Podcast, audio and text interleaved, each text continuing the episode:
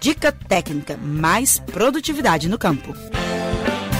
O maracujazeiro é uma planta de clima tropical, mas se adapta bem em locais com temperaturas mais amenas. Por isso, tem ampla distribuição geográfica. O maracujá é cultivado em todo o estado de Minas. De acordo com dados da Empresa de Assistência Técnica e Extensão Rural de Minas Gerais, a Emater MG, a produção anual é de mais de 36.200 toneladas, sendo cerca de 83% produzidos pela agricultura familiar. Mas quem já cultivou o maracujá sabe que um dos problemas mais comuns é a presença de lagartas nas plantas, que algumas vezes causam prejuízos na produção. Para plantios domésticos ou em pequena escala, há soluções naturais que podem combater a praga. Nesta dica técnica, o engenheiro agrônomo Gastão Goulart, do plantão técnico da Emater MG, explica como fazer o controle de forma segura para os produtores e que não deixa resíduos nos frutos. É muito frequente ataque de lagartos no maracujazeiro, mas tem duas espécies principais que causam danos econômicos, que são a Johnny Juno Juno e a Graulis Vanilla Vanilla.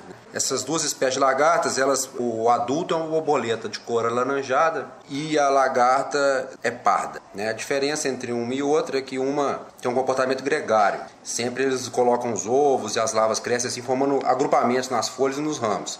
Enquanto a outra você vai ver isolado um ovinho ou você vai ver isolado a larva. Bom, é, em pomares domésticos, o controle mais recomendado é a catação manual. Você pode fazer esse controle mecânico, né? Tá sempre monitorando os pés de maracujá, catando, destruindo os adultos, as ninfas e os ovos e também enterrando os frutos atacados para diminuir o ataque da praga. Agora, querendo você optar por um outro tipo de controle, a gente sugere em plantios comerciais a gente sugere produtos químicos, né, mas não justifica em pomares domésticos. Então a gente sugere para você um inseticida à base de NIM, que é um inseticida natural que vai controlar as lagartas sem ter efeito tóxico nenhum, ou uma cauda à base de fumo, que é aquela cauda que deixa o fumo de molho de um dia para o outro, mistura um pouco de sabão diluído em água e para 250 gramas de fumo você prepara 5 litros de solução de cauda e, e mistura mais um litro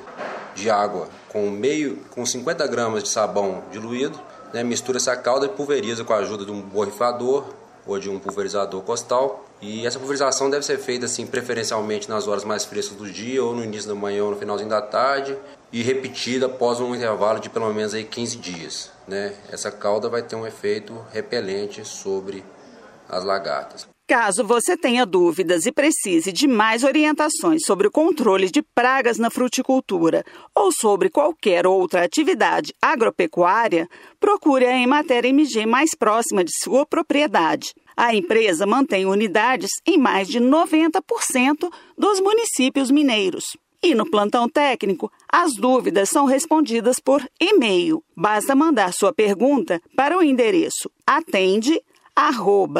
atende@emater.mg.gov.br. Eu sou Miriam Fernandes, jornalista da Emater de Minas Gerais. Para mandar comentários e sugestões para o podcast Estação Rural, basta enviar um e-mail para o seguinte endereço: radioemater@emater.mg.gov.br. Muito obrigada pela audiência e até os próximos episódios. Você ouviu o Estação Rural, o podcast da Emater Minas Gerais.